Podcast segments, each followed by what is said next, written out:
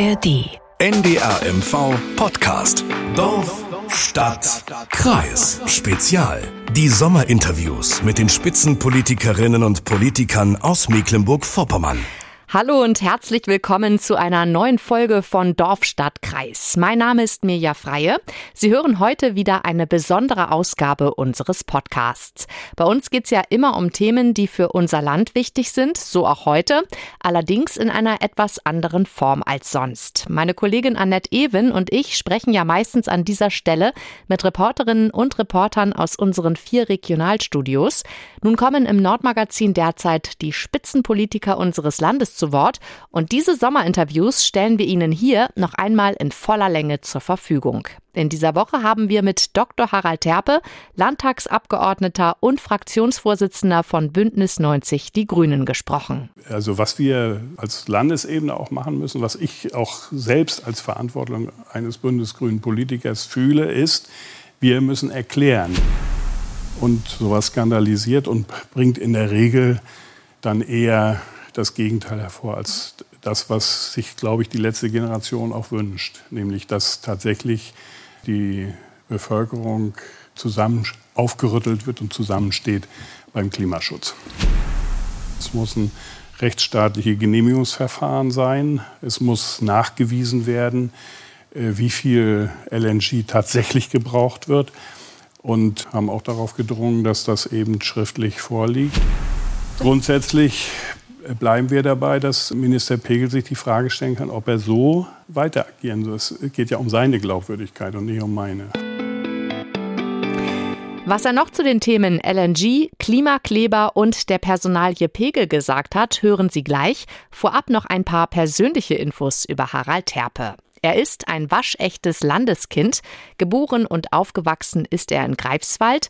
Da hat er auch Abitur gemacht. Und dann hat es ihn 1976 zum Medizinstudium nach Rostock verschlagen. Seitdem ist Harald Terpe der Hansestadt treu geblieben.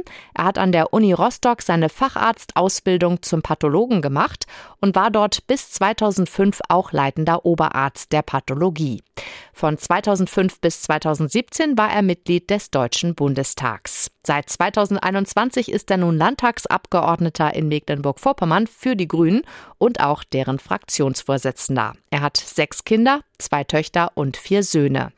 Und seine Freizeit verbringt er am liebsten mit seiner Familie, singt aber auch gerne im Chor, geht wandern, kocht oder liest Geschichtsbücher, sofern es die Zeit hergibt. Nun das Sommerinterview mit Dr. Harald Terpe im Gespräch mit meiner Kollegin Caroline Kock. Die NDR MV Sommerinterviews. Ja, heute mit dem Fraktionsvorsitzenden von Bündnis 90 Die Grünen in Mecklenburg-Vorpommern. Hallo, Harald Terpe. Guten Tag, Frau Kock. Ich grüße Sie. Meine erste Frage zielt gleich auf ein energie- und klimapolitisches Thema ab, was Mecklenburg-Vorpommern in diesem Jahr schon sehr bewegt hat. Vor allem die Insel Rügen, das geplante LNG-Terminal vor der Insel nämlich. Ihre Fraktion ähm, war eigentlich von Anfang an gegen dieses geplante Terminal. Andererseits der grüne Bundeswirtschaftsminister Robert Habeck, der will dieses Terminal unbedingt. Warum kommt da von Ihrer Seite, von Ihrer Fraktion nicht noch mehr Protest, wenn sozusagen grüne Bundespolitiker Ihnen da so in den Kurs fahren? Also es ist ja so, dass bei der Energieversorgung Deutschlands man natürlich genau überlegen muss, äh, dass man die Versorgungssicherheit sicherstellt. Das ist auch für die grüne Landtagsfraktion nicht die Frage gewesen, sondern die Frage war, ob man äh, Überkapazitäten bei der Versorgung schafft. Und äh, dazu haben wir äh, als das Thema äh, aufkam, Gespräche auch geführt mit dem Bundeswirtschaftsministerium, das äh, zunächst mit den Staatssekretären und dann auch mit äh, dem Wirtschaftsminister selbst und haben dabei auch äh, erkannt, dass wir unterschiedliche Perspektiven haben. Unsere Perspektive vom Land war, dass wir eben nicht so viel äh, LNG-Terminals brauchen zur Versorgung, und es ist ja inzwischen offensichtlich auch gelungen, äh, dass äh, jetzt nur noch mit 10 BCM geplant wird. Das sind genau 10 BCM, die wir jetzt in Lugmin auch anlanden mit dem temporären Terminal. Und um diese Frage ging es immer im Konflikt mit dem Bundeswirtschaftsminister. Konnte er Sie denn überzeugen? Ähm, wir haben am Ende das ist sogar ein Vier-Augen-Gespräch gewesen, am Ende festgestellt, dass wir unterschiedliche Perspektiven darauf haben.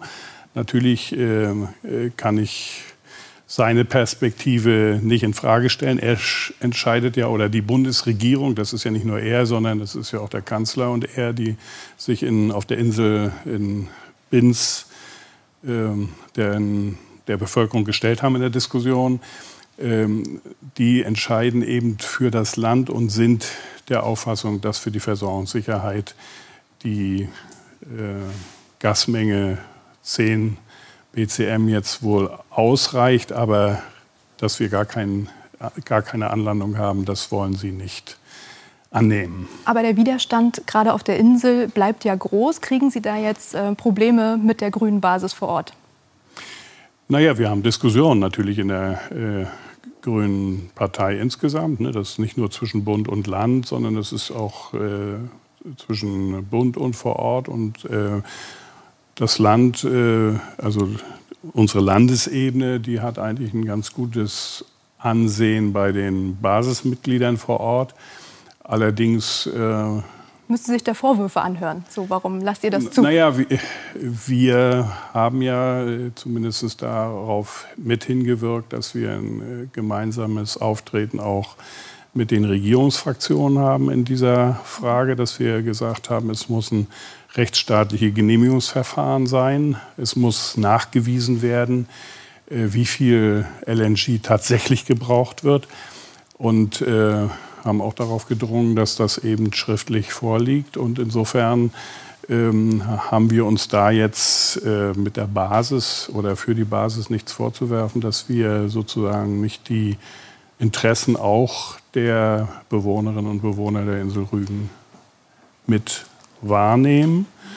Allerdings habe ich auch wahrgenommen, dass dort auch kein einheitliches Auftreten sind. Da gibt es auch unterschiedliche Interessen auf der Insel. Das ist schon so. Ähm, aber wenn wir mal allgemein auf die Umfragewerte der Grünen schauen, da sind sie gerade in einem Rekordtief von 13 Prozent. Hat auch mit der grünen Bundespolitik zu tun. In der Debatte um das Heizungsgesetz zum Beispiel ist viel Vertrauen verloren gegangen. Wie gehen Sie damit um? Wie wollen Sie das hier in Mecklenburg-Vorpommern wieder ausbügeln? Ähm, es ist natürlich so, dass wir auch als Landesebene der Bündnisgrünen Interesse daran haben, dass die Ampelkoalition geschlossen in Berlin auftritt. Äh, dass das äh, so äh, gewesen ist, liegt ja an, dem, an der Zerrissenheit oder der Zerstrittenheit der Ampelkoalition. Und sicher ist es so, dass die Bündnisgrüne Bundesebene sich schon darauf verlassen hat, dass das, was im Koalitionsvertrag angekündigt wurde, dass das dann auch so umgesetzt wird. Und im Laufe der Entwicklung hat, haben wir alle erleben können, wie viel Diskussionsstoff äh, noch in Berlin zu äh, erledigen war.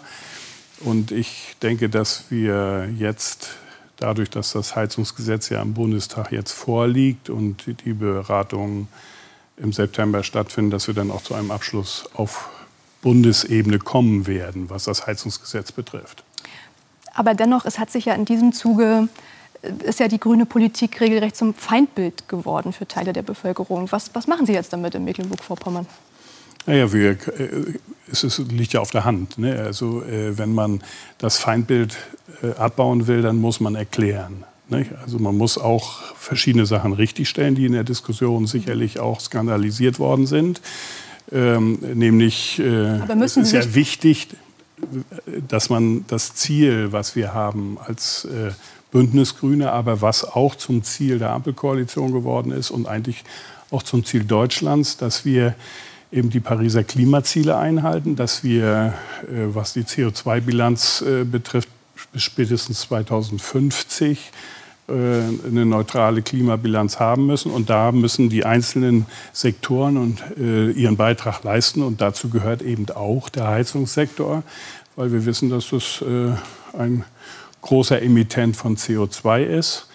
Und nichts anderem dient ja dieses Klimaschutzgesetz. Äh, und man muss ja noch mal festhalten, dass wir davon ausgehen, dass äh, Heizungen, die eingebaut sind, also meinetwegen auch Gasheizungen, 20 bis 30 Jahre äh, laufen oder eine Abschreibung von 20 bis 30 Jahren haben und dass wir pro Jahr dann entsprechend nur wenige Prozent der Haushalte haben, die pro Jahr umgestellt werden müssen. Es ist ja nicht so, dass. Okay, dass, aber, äh, aber insgesamt ähm, für sozusagen bei der Frage, wie stehen die Grünen jetzt gerade da, also sich stärker noch von der Bundespolitik der Grünen abzugrenzen, ist jetzt nicht die Alternative. Nein, nein. Also, äh, also was wir als Landesebene auch machen müssen, was ich auch selbst als Verantwortung eines bundesgrünen Politikers fühle, ist, wir müssen erklären. Wir müssen auch mit, äh, mit sagen wir mal, Falschinterpretation, Skandalisierung uns auseinandersetzen,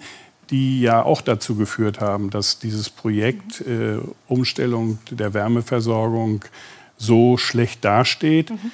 Es ist aber zugegebenermaßen auch so, dass im Verlaufe der Diskussion, auch in der Ampelkoalition, ja eine wesentliche Sache auch dazugekommen ist und das, darauf möchte ich hier auch hin, hinweisen. Ganz entscheidend wird es davon abhängen, dass die Kommunen ihre Wärmeplanung machen, damit mhm. die äh, Bürgerinnen und Bürger, die Familien äh, wissen, auf welche Heizungsmodalitäten sie sich einlassen werden und müssen in den mhm nächsten Jahren. Und äh, wichtig ist dabei auch, äh, dass auf jeden Fall die fossilen Brennstoffe im Preis von Jahr zu Jahr steigen werden. Mhm. Ich würde gerne ähm, auch mit Ihnen über die Klimaproteste sprechen. Stichwort Klimakleber. In mhm. Stralsund hatten wir einen Fall, da hat man auch gesehen, wie viel Hass auch den Klimaaktivisten äh, entgegenschlägt. Robert Habeck hat, wie auch schon in Lützerath, sich von diesen Protesten distanziert. Wie sieht es mit den Grünen in Mecklenburg-Vorpommern aus? Sind Sie da solidarischer? Naja, es, äh, erstmal muss man hier festhalten, dass es äh, Klimaprotest äh, in der äh, deutschen Gesellschaft ja sehr unterschiedliche Gruppen betrifft. Ne? Also ich weiß das aus der Familie selbst, äh, wie meine Tochter äh, sozusagen bei Fridays for Future sich aktiv beteiligt hat äh, mit ihren Mitschülerinnen. Ähm, das sind ja auch äh, Klimaproteste und äh, ähm, die letzte Generation hat eine andere Form des Klimaprotestes äh, gewählt. Ich denke, es besteht kein Anlass, generell alle von der letzten Generation zu kriminalisieren. Aber ich glaube, auch die letzte Generation muss sich die Frage stellen, ob ihr Beitrag die Gesamt, äh, den Gesamtklimaschutz eher voranbringt oder eher nicht. Und das ist eine Frage, die muss tatsächlich die letzte Generation auch mit sich selbst klären. Aber ist das, was die letzte Generation tut, für die Grünen förderlich oder hinderlich? Also ich denke, äh, der Beitrag ist nach meiner Auffassung nicht förderlich. Hm. Warum? Ja, weil ähm, es die Möglichkeit bietet, die, die gesamte äh, Klimaschutzpolitik zu skandalisieren, weil natürlich die letzte Generation an der Grenze zu Rechtsverletzungen agiert und sowas skandalisiert und bringt in der Regel äh, dann eher das Gegenteil hervor als das, was sich, glaube ich, die letzte Generation auch wünscht, nämlich dass tatsächlich äh, die Bevölkerung äh, zusammen aufgerüttelt wird und zusammensteht beim Klimaschutz. Sie waren früher aber selbst in einer Protestbewegung aktiv. Welcher Protest ist denn legitim und welcher nicht?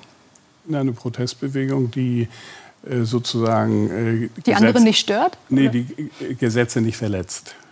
Ne, da, da, darum wird es am Ende gehen, mhm. um, um äh, Gesetzesverletzungen, wenn die vorliegen. Äh, das war auch uns damals klar in der Protestbewegung. Wenn wir Gesetze verletzen, müssen wir dafür gerade stehen. Mhm. Das muss jeder, jeder, der protestiert, auch wissen. Man muss so viel Schneid haben, dass man dann dafür auch gerade steht und äh, muss sich immer wieder mit der Frage auseinandersetzen, ist es nicht äh, vernünftig, Protest äh, gewaltfrei zu organisieren. Mhm. Ähm, Ihre Fraktion ist in den letzten Wochen und Monaten vor allem auch in Erscheinung getreten, wenn es um den Untersuchungsausschuss ähm, zur Klimaschutzstiftung ging. Ihre Fraktion war auch die erste, die den Rücktritt von Innenminister Christian Pegel gefordert hat. Seitdem ist wieder ein bisschen Zeit vergangen. Wie ist aus Ihrer Sicht da jetzt der aktuelle Stand? Wer aus der Landesregierung müsste da jetzt aus Ihrer Sicht welche Konsequenzen ziehen? Also ähm, es ist ja so, dass ähm, wir, und das möchte ich auch noch mal betonen, äh, den ganz engen Zusammenhang gesehen haben zwischen der Position des Innenministers und der Tatsache, dass bei uns in der Landesverfassung äh, äh, Regeln formuliert sind, wie man mit äh, Abgeordneten, also Auskunftsersuchen von Abgeordneten umgeht. Mhm. Sodass da äh, für uns äh, in der Verantwortung des Innenministers eine Verfassungsverletzung der Landesverfassung Mecklenburg-Vorpommerns äh, vorlag. Und ähm, ich denke, dass äh, es richtig war, äh, Herrn Pegel damit zu konfrontieren, denn man hat als Politiker auch die Möglichkeit, äh, reinen Tisch zu machen, indem man zum Beispiel die Konsequenzen daraus zieht oder, und das hatten wir eben ja auch eröffnet, indem er sich erklärt vor dem Landtag, hat eine Erklärung vor dem Landtag abgegeben.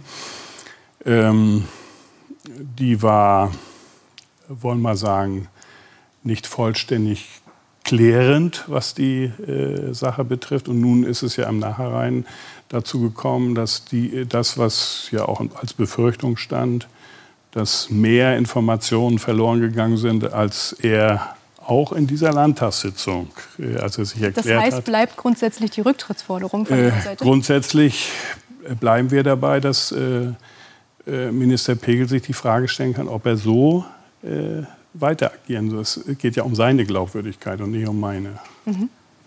Aber letztendlich, Ihre Fraktion ist in der Position, bei dem Thema keine politischen Altlasten zu haben. Warum bauen Sie da nicht noch mehr Druck auf? Also man hat den Eindruck, es verpufft so. Die Forderung steht im Raum, aber passiert Ja, das ist aber so in der Politik, äh, dass die Forderung im Raum steht und äh, genau die Forderung diejenigen betrifft, äh, die äh, ähm, etwas sozusagen mit ihrem Verhalten klären können gegenüber der Öffentlichkeit, auch transparent klären können. Auf diese Transparenz warten wir. Wir sind aber nicht diejenigen, die sozusagen jetzt ein Michael Kohlhaas Lauf durch das Land anmachen und äh, all, alle zum Rücktritt auffordern, die uns in die Quere kommen, sondern es muss auch einen konkreten Grund geben. Es muss eine konkrete Möglichkeit auch für jeden Politiker geben, sich zu erklären.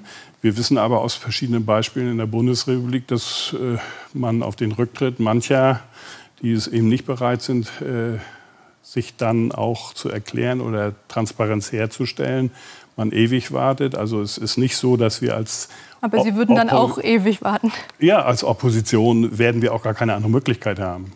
Ja, wenn, wenn jemand äh, die eigene Einsicht nicht bringt als Politiker oder jedenfalls nicht in der Lage ist, klaren Tisch zu machen, äh, dann werden wir es auch nicht ändern können als äh, Opposition, weil äh, er wird ja von der Regierungsmehrheit äh, auch getragen. Äh, und es, ich finde, er hat auch nach wie vor alle Möglichkeiten, Transparenz herzustellen. Das äh, würde ich auch nach wie vor als Forderung auf, aufrechterhalten sagt der Fraktionsvorsitzende in Mecklenburg-Vorpommern von Bündnis 90 Die Grünen. Vielen Dank, Harald Terpe, für das Gespräch. Bitte. Das war unser drittes Sommerinterview. Nächste Woche geht's weiter, dann mit Live Erik Holm von der AfD. Unsere Sommerinterviews finden Sie übrigens auch zum Anschauen auf unserer Internetseite von ndr.de-mv oder zum noch einmal Nachhören in der App der ARD Audiothek oder der NDR MV App. Dort finden Sie übrigens auch noch viele weitere Folgen von Dorf, Stadt, Kreis zu ganz unterschiedlichen Themen. Zum Beispiel haben wir in Folge 114 schon einmal ausführlich über das LNG-Terminal in Lubmin gesprochen. Da ging es auch schon ein bisschen um die Situation vor Rügen. Oder auch sehr spannend die Dorf-Stadt-Kreis-Folge 124 über die Community-Medizinforschung in Greifswald. Hören Sie doch mal rein. Mein Name ist Mirja Freie und wir hören uns nächste Woche. NDR MV Podcast. Dorf, Stadt, Kreis. In der kostenlosen NDR MV App und in der ARD Audiothek.